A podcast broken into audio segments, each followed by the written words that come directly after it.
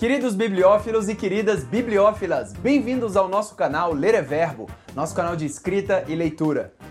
O que, que faz uma ficção científica ser boa? Vamos lá!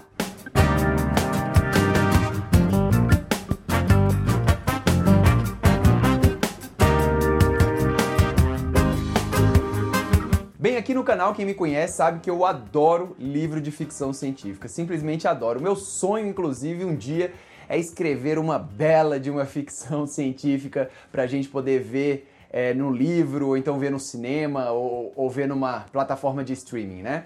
Mas o que, que faz uma história de ficção científica ser boa?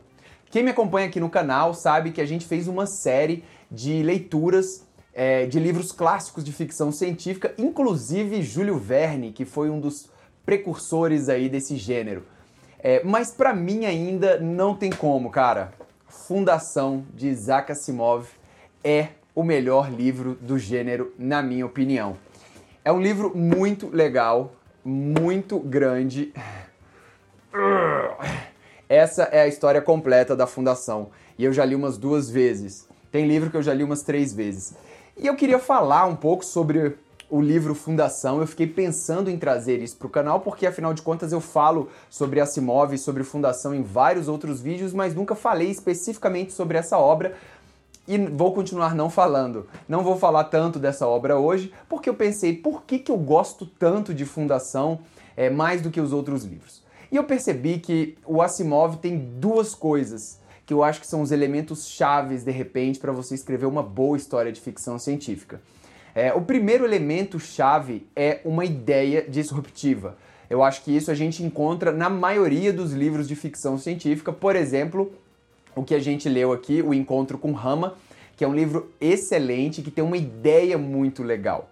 E o Asimov não tem só uma ideia muito legal. Nesse tanto de página aqui, o cara tem várias ideias é, ficcionais que são muito legais de serem exploradas. Então, a ideia é o pano de fundo que vai trazer aquele, aquele gosto, aquele tempero para a história, né? Então, por exemplo, Fundação começa com Harry Seldon, que é um, é um psicomatemático. Ele desenvolveu uma, uma ferramenta de estudo onde ele consegue prever o futuro, só que ele não consegue prever o futuro de indivíduos, ele só consegue prever o futuro em larga escala, ou seja, de um conjunto de indivíduos. E ele prevê que o Império, né, já nessa época que, que ele coloca aqui, é, o, o os, ser, os seres humanos já dominaram vários planetas do sistema solar e aí eles chamam isso de Império.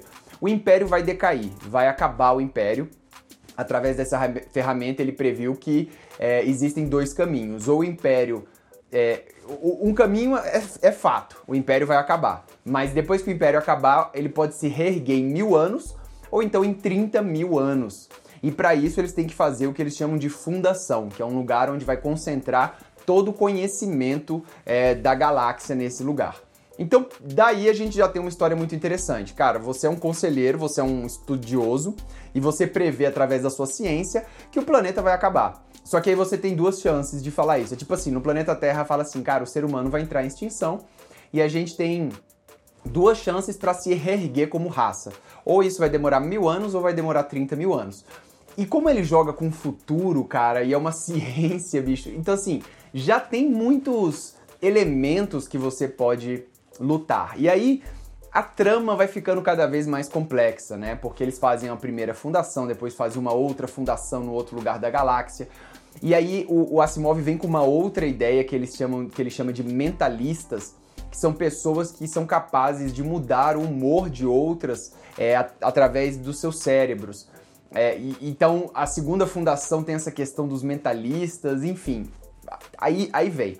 E aí é, ele coloca esses pontos é, interessantes de ficção científica, mas chega um momento em que o personagem tem que fazer escolha.